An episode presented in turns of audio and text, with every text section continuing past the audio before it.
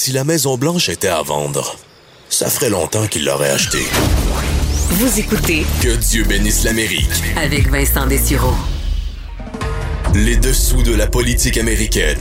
Politique américaine 101. Cette semaine, dans la section 101 de l'émission, je voulais faire l'histoire de la Maison-Blanche. Je me suis bien rendu compte que c'était tellement étoffé, qu'il y avait tellement d'histoires qu'on va se faire ça sur plusieurs épisodes pour découvrir euh, ben, plein d'histoires fascinantes sur cette euh, fameuse Maison Blanche. Et la première, euh, c'est d'une, je crois que peu de gens connaissent, survenue dans les années 70 où un hélicoptère volé est venu se poser carrément sur le terrain euh, gazonné de la Maison-Blanche, chose qu'on peut à peine s'imaginer aujourd'hui dans les années 2000 après le 11 septembre. Et évidemment, on se dit, ben maintenant, ils ont des missiles, ce serait abattu rapidement. Ce n'était clairement pas le cas dans les années 70.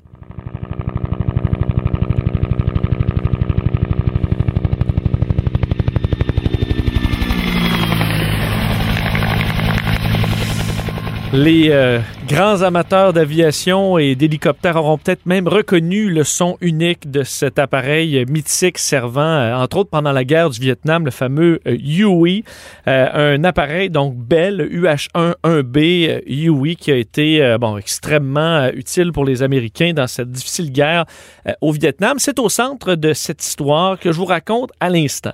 En 1974, donc un jeune homme de 20 ans, sans brevet de pilote d'hélicoptère, avec seulement 157 heures de vol, grande partie sur avion, a décidé de voler un hélicoptère pour aller partir dans un fun ride au-dessus de Washington. L'homme s'appelle Robert Kenneth Preston, né en 1953 en Floride. Lui qui avait fait, euh, bon, qui avait travaillé entre autres dans la réserve euh, de la Air Force aux États-Unis, obtenu son brevet de pilote d'avion à, appareil à aile fixe et qui rêvait d'aller au Vietnam, euh, entre autres pour faire l'évacuation, des évacuations médicales en hélicoptère Huey. Il rentre dans l'armée en 1972 pour embarquer dans un programme de quatre ans qui devait lui garantir euh, d'entamer un, bon, cours de pilote d'hélicoptère de deux ans pour ensuite se rendre au Vietnam. Par contre, il a été expulsé du programme, semble-t-il, euh, en raison de problèmes reliés à la phase des instruments, le vol aux instruments, qui est je suppose, sur hélicoptère extrêmement difficile parce que pour l'avoir fait sur avion, euh, en partie, c'est difficile. Et euh, lui a toujours trouvé que c'était injuste euh, parce qu'entre autres, selon lui, on l'avait tout simplement rejeté parce que les États-Unis quittaient le Vietnam, qu'on avait trop de pilotes. Alors, on l'a injustement exclu de son rêve de devenir pilote de Huey. D'ailleurs, c'est euh, supérieur le décrivait comme un étudiant ou un, homme régulier, assez discret et avec euh, une intelligence au-dessus de la moyenne. Ce qui nous amène au 17 février 1974. Euh, Preston se, est dans un restaurant souple et ensuite décide de retourner à une base, le Fort Meade, donc où on retrouve 30 hélicoptères Huey qui sont prêts à décoller, plein de gaz et à peine euh, sécurisé. C'est ça qui est quand même de fou. Il faut dire on était dans les années 70, très peu gardé. Alors, euh, il l'a raconté d'ailleurs dans son procès, tout simplement débarqué de sa voiture, embarqué dans l'hélicoptère, a fait les, euh, les checks en question et il dit à sa grande surprise, personne ne l'a arrêté. Lorsque quelqu'un, un garde, a aperçu l'appareil, ben, le rotor était déjà en train de tourner. Preston a donc décollé avec son appareil sans faire aucun appel euh, régulier à la tour de contrôle, n'allume pas ses lumières anti-collision.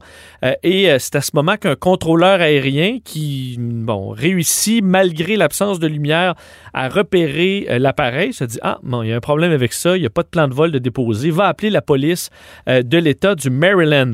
Quelques minutes après, un autre appel entre à la police du Maryland. Pour c'est le propriétaire d'un restaurant, le restaurant où Preston euh, était quelques heures auparavant, et qui dit il y a un hélicoptère qui est à quelques pieds au-dessus de mon restaurant et qui vient de buzzer, le terme qu'on utilise en aviation pour dire qu'on est allé euh, euh, frôler un endroit.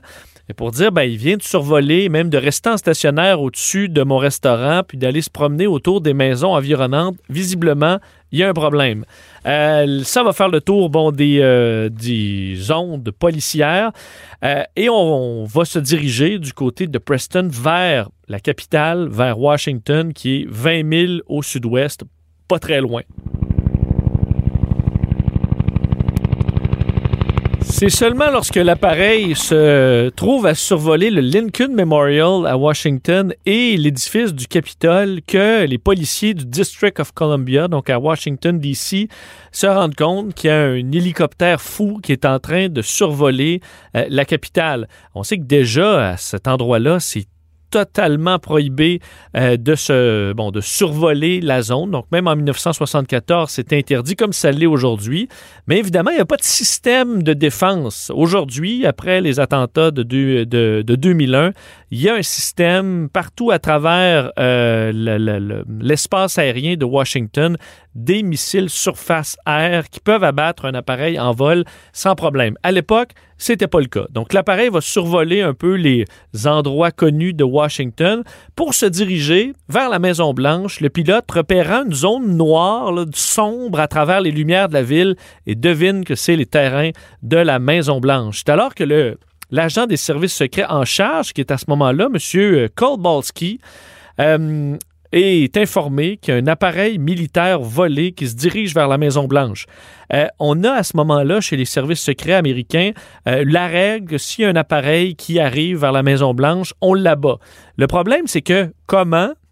C'est un peu vague. Euh, évidemment, un appareil de cette taille-là qui survole une zone habitée, qui survole tout près de la Maison-Blanche, il y a du public. L'abattre n'importe où, c'est extrêmement dangereux et on n'a pas nécessairement ce qu'il faut pour abattre de façon rapide ce genre, euh, ce genre d'appareil.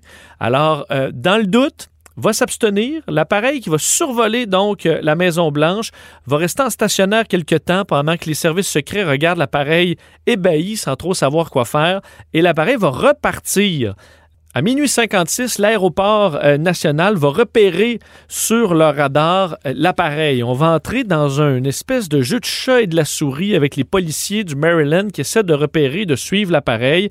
Euh, et à ce moment-là, le pilote, bon, Robert Kenneth Preston, dans son appareil, va se dire bon, ce serait peut-être le temps que je retourne à la base militaire, mais va se dire ouais, c'est sûr que je me fais euh, arrêter, euh, je vais être, euh, je vais me retrouver là en prison militaire. Ma meilleure chance, c'est de retourner à la Maison Blanche et de parler directement à Richard Nixon peut-être pas nécessairement l'idée du siècle, mais c'est l'idée euh, qui lui est passée par la tête à ce moment-là.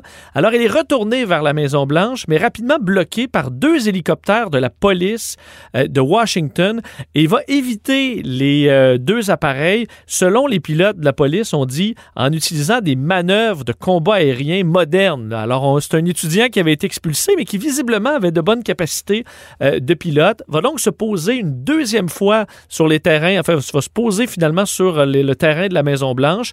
Et à ce moment-là, les services secrets vont ouvrir le feu.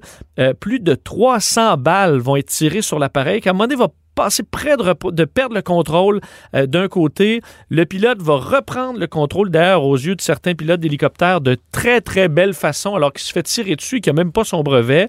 Euh, et à ce moment-là, ben, l'appareil va finalement se poser.